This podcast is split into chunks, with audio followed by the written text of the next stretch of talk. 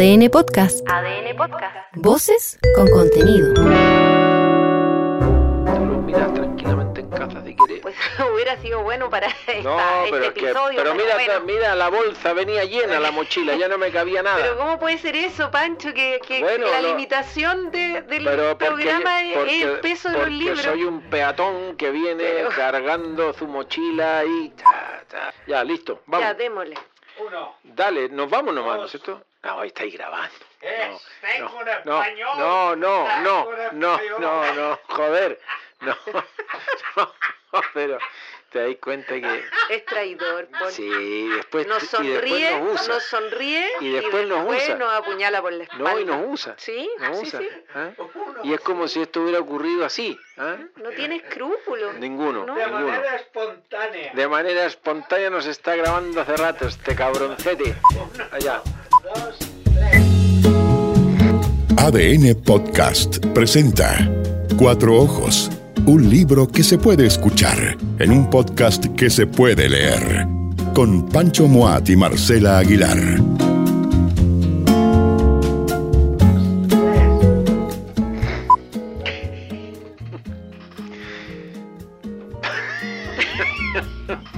Pero, Paul, es decir, eh, ¿estamos grabando o no? Ya. Libros de conversaciones, entrevistas, eh, charlas distendidas, donde en algunos el protagonista eh, es, está identificado, es nítido, donde en algunos los protagonistas son ambos y a lo mejor todo se juega en la calidad de esa conversación. Bueno, en fin. Marcela Aguilar, ¿qué te dice a ti cuando en el titular de este Cuatro Ojos decimos libros de conversaciones? Mira, a mí me pasó en algún momento de la vida que me, decepcioné mucho del género de la entrevista. Porque ¿Del género de la entrevista o de lo- y por extensión de los libros de conversaciones? A ver, la- de, los, de los libros de entrevista. ¿qué te hizo desazonarte con eh, el género de la entrevista? Es raro porque tú, periodista de siendo raza, periodista. Bueno, me pasa que, mm, que me parece que en muchos casos la entrevista es una puesta en escena. Tiene, tiene un, un componente medio Mm, teatral. teatral, sí. con, con guion No, preescrito. no, pero finalmente ¿Con preguión? es, es un momento en que como que entrevistador y entrevistado Ya, eh, como que se torean, bailan. Ah. ya, ya. Y, y muchas veces el entrevistado mm, dice, no sé, las cosas, las cosas que él ya tenía planeado decir. No se eh, sale del guion No se sale aprendido. del guion, es de difícil. la frase hecha. Y parece que, eh, parece que el entrevistador como que hubiera conseguido algo, pero en realidad uno, uno Tampoco. después se da cuenta Tampoco, cuando en el tiempo, claro, en el Claro. mirándolo en el tiempo uno se da cuenta que en realidad siempre fue Mm. lo que el entrevistado quería decir desde un comienzo. Ah. Entonces, decir, excesiva conciencia del entrevistado de sus límites y a de- la hora claro. de, de sentarse a conversar y por otra parte del entrevistador de eh, ser parte, como dices tú, de una puesta en escena y no necesariamente de que ocurra algo imprevisto allí y que eso tenga valor. Claro, y, y después ya, ya dándole vueltas a este tema, Ya. que, que me, me, me angustiaba, me Todo lo contrario de este cuatro ojos. ¿ah?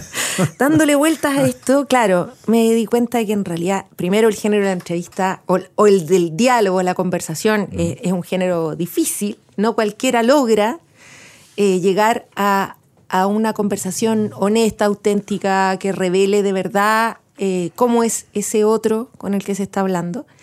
Eh, y claro, me parece que también los tiempos, los, los espacios de, de la prensa más eh, cotidiana, como que Más apurada. más apurada, conspiran contra esta posibilidad de, de un encuentro real entre dos personas. Ponte en el siguiente escenario. Marcela Aguilar, yo te pido una entrevista que la vamos a publicar en algún medio. No sabemos todavía qué medio.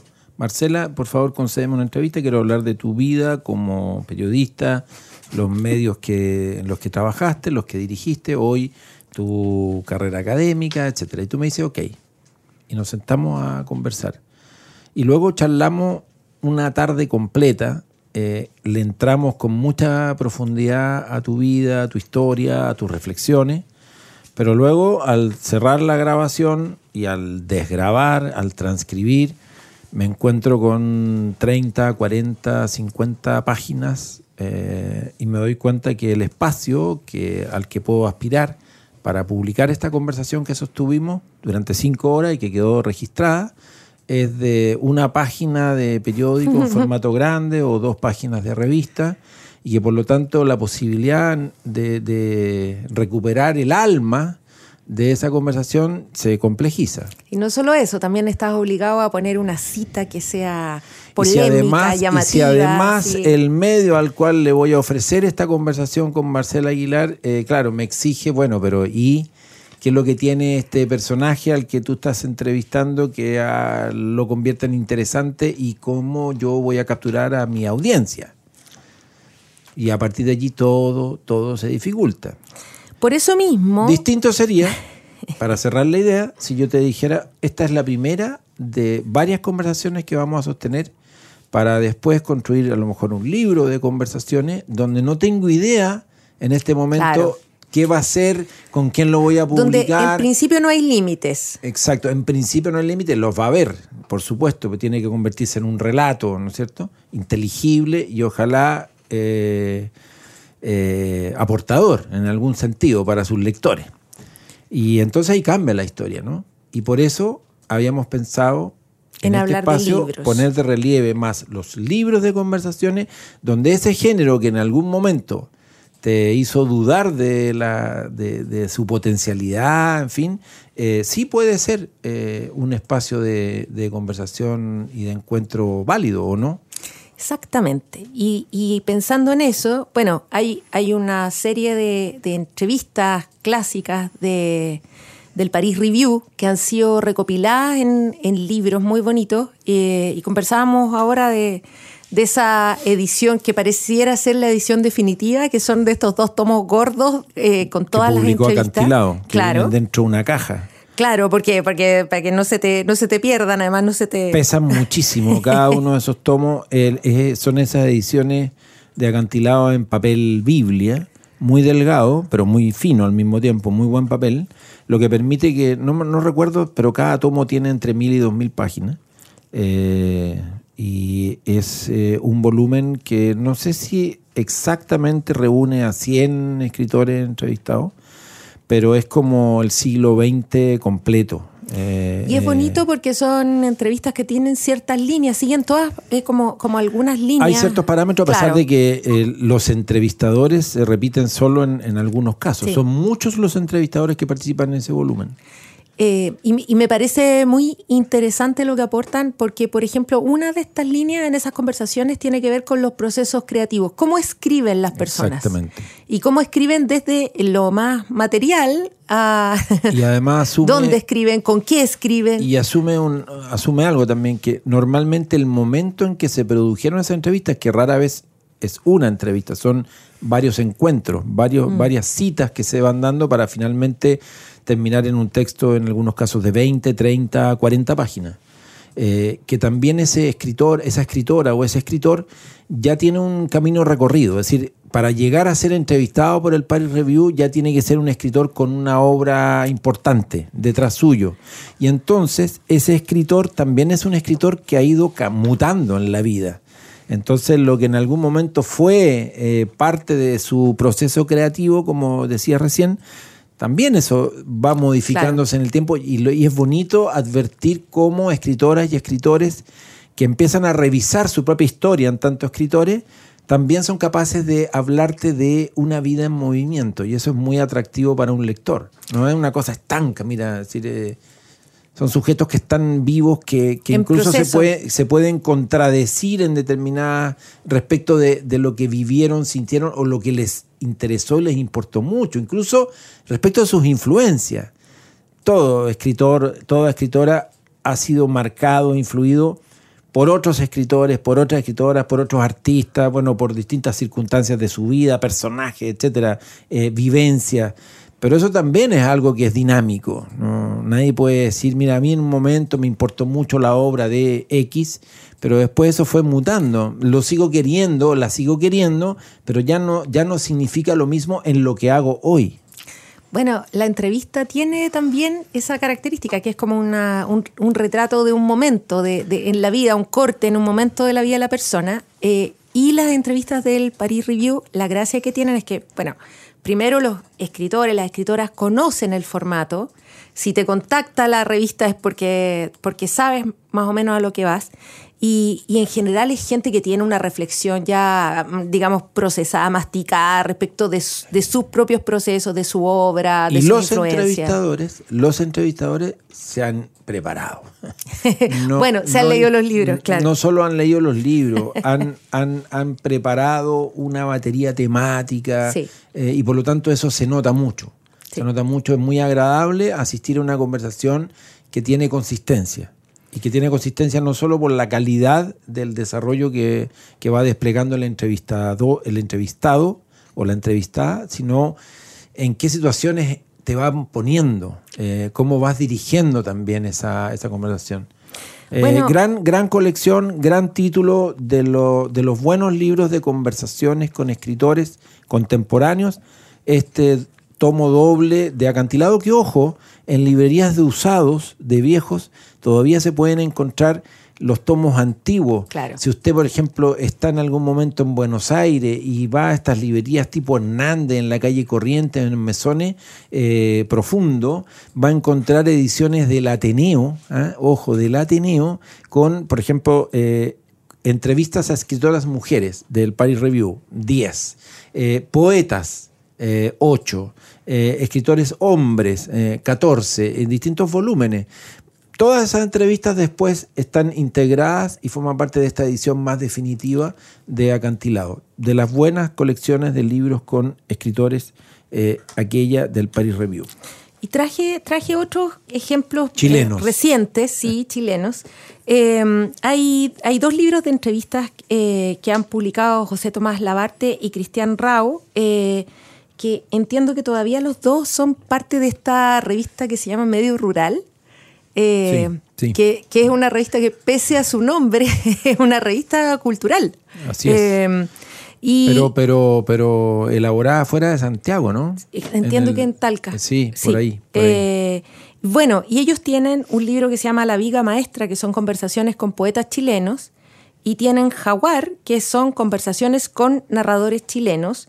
Jaguar es la que empieza con una entrevista a Gonzalo Contreras. eh, que tiene la entrevista con delirante. Gonzalo Contreras. Claro, lo que pasa es que Jaguar está centrado, como su nombre lo indica, eh, en la narrativa del, del 90 al 2019, pero claro, Sí, aborda sí, todo sí, el tema de la este esta nueva narrativa chilena. Eh, y, y que es interesante porque también es un registro de un momento de la literatura chilena bien particular. Es un momento que vivió este auge apoyado por las editoriales eh, transnacionales. Sí, sí. Hubo varios nombres que surgieron ahí.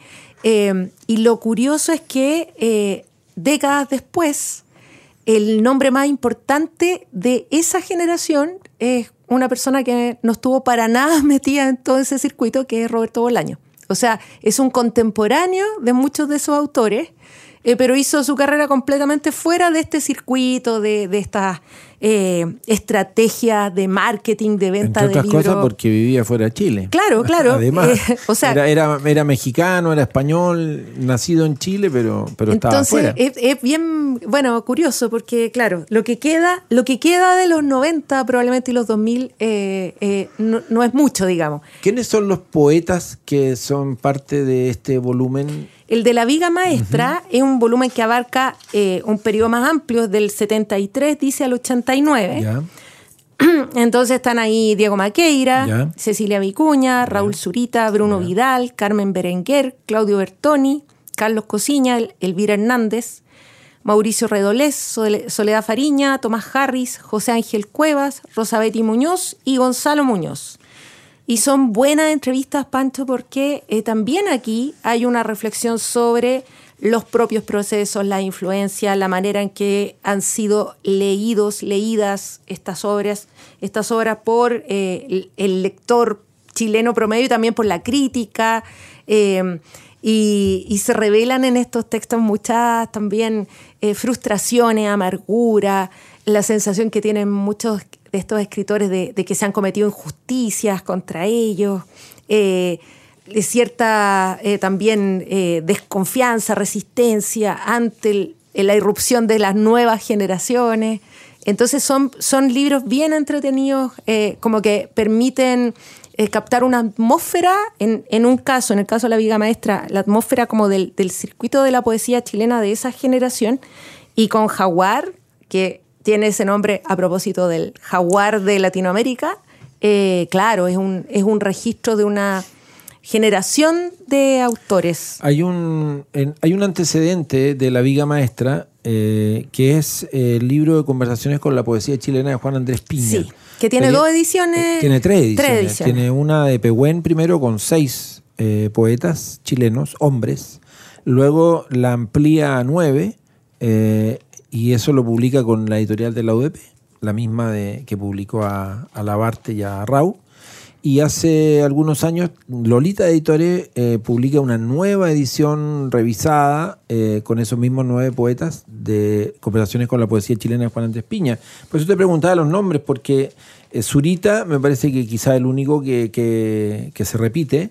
Ahí está, o Bertoni también, eh, pero está Gonzalo Millán en el de Juan Andrés Piña, está Nicanor Parra, está Eduardo Anguita, está Oscar Hahn, de lo que recuerdo está Gonzalo Roja, está Armando Uribe, y me falta uno, ya me, ya me voy a Es que, acordar. es que Piña, claro, aborda a poetas anteriores. Hay, hay ahí como Exacto. gente de la generación Bueno, del 50. Exactamente. Y, y yo creo que lo, lo interesante, y por eso pongo de relieve ese libro de conversaciones, creo que es muy bueno, es un libro muy documentado. Eh, también no se mata en, en una conversación, en una cita, en una reunión.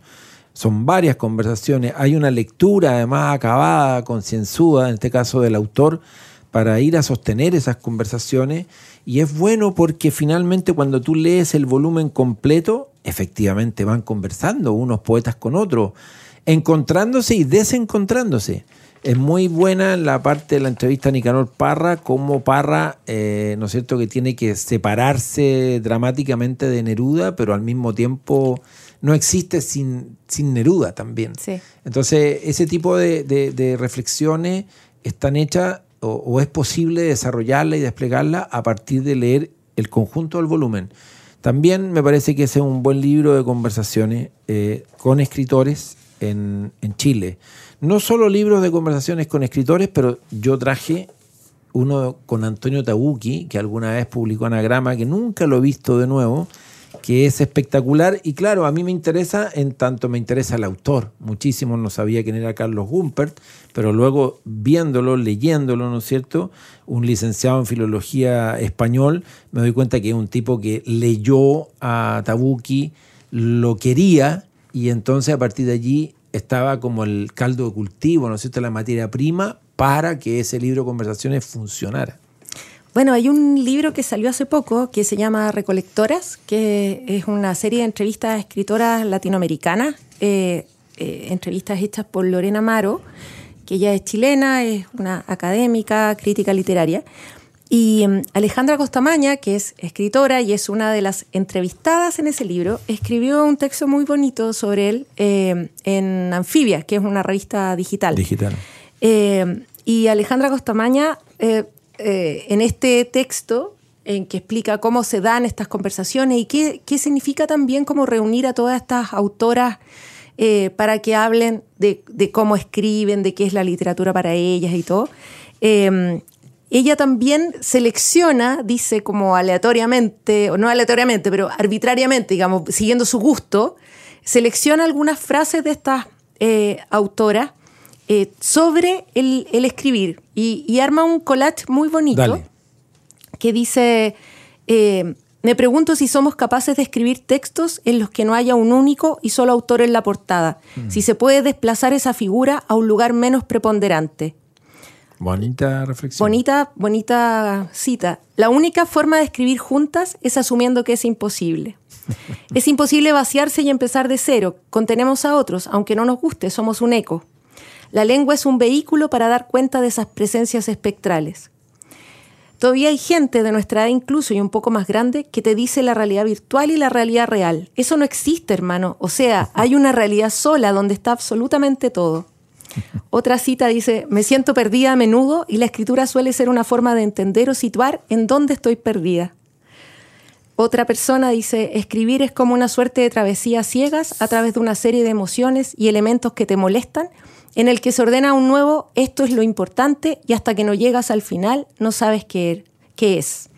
Es- son, son como citas, fragmentos que ella va recogiendo, que son muy bonitos, eh, y, y entre todas las eh, evocaciones, también las relaciones que establece Alejandra Costamaña en esta, en esta reseña de Recolectora, eh, menciona también un texto de Valeria Tentoni, eh, que es un texto que publicó Gris Tormenta, que se llama La entrevista literaria.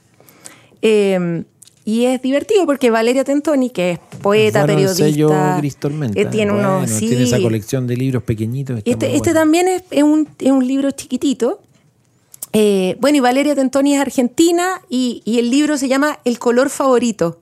Eh, porque ella habla de que esa es una de las preguntas que ella siempre hacía, como ¿cuál es que, el color que tú consideras que es más hermoso? Entonces, eh, hay una reflexión aquí, por supuesto, de, de- de cuáles son las preguntas como que permiten que la otra persona conecte finalmente, porque uno se ríe mucho de estas preguntas típicas como de test eh, de, de revista, Sí, sí. como de revista de adolescentes, como color favorito, mascota favorita, no sé, número. Eh, pero al final es por dónde le entras tú a un entrevistado o una entrevistada para sorprenderlo, para eh, también para desarmarlo de Sí, alguna eso, manera. romper el esquema, bajar la guardia, ¿no? Eh, Claro, y, y- y ella dice, bueno, aprendí en el fondo a, a hacer preguntas como que, eh, como que rompieran eso. Sí, efectivamente. Eh, y ella, ella tiene un- una cita acá como de, de, eh, de, de cómo el entrevistar eh, también le permitió a ella reflexionar sobre el escribir. Entonces es una persona que hace preguntas, pero que también sobre eso va construyendo su propia obra. Entonces ese es un libro también muy bonito como para, para recomendar. Recordemos cómo se llama el de Valeria Tentoni. Se llama El color favorito, El de color favorito, editorial. Gris Tormenta.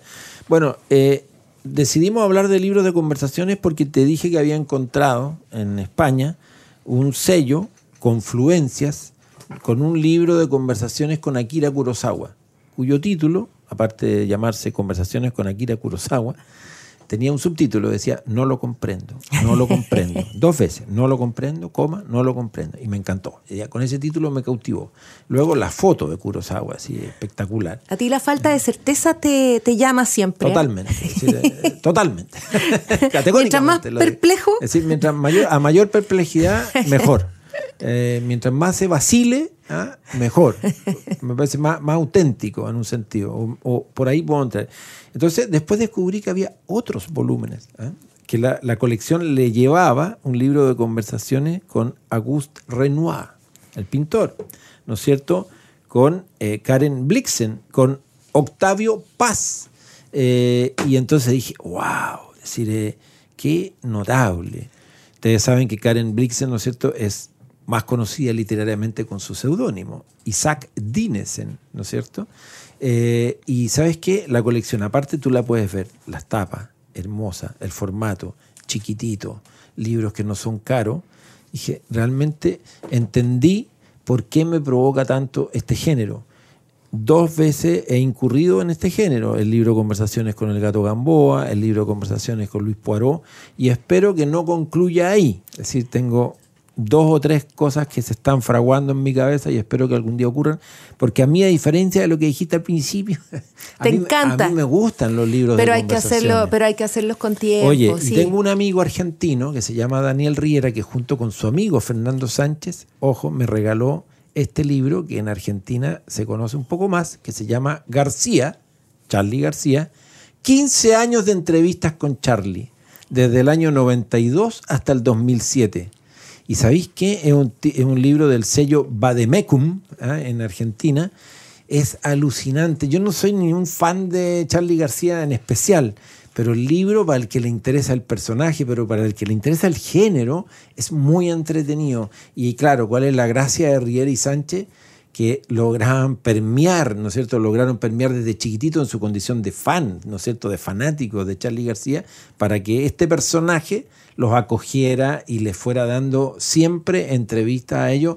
Y entonces repasan la historia no solo de Charlie García, repasan la historia de Argentina, de la música argentina, del arte en Argentina, de la vida en la ciudad, etc. Muy entretenido García.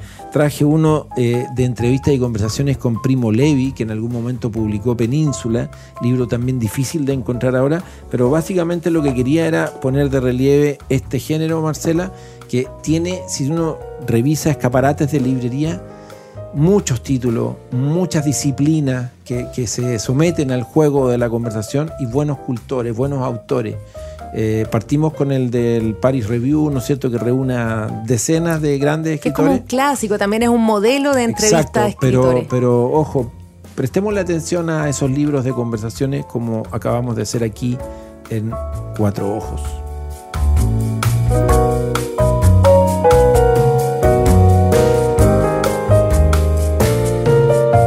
ADN Podcast presentó Cuatro Ojos. Libros que se hacen escuchar en un podcast que se puede leer. Con Pancho Moat y Marcela Aguilar.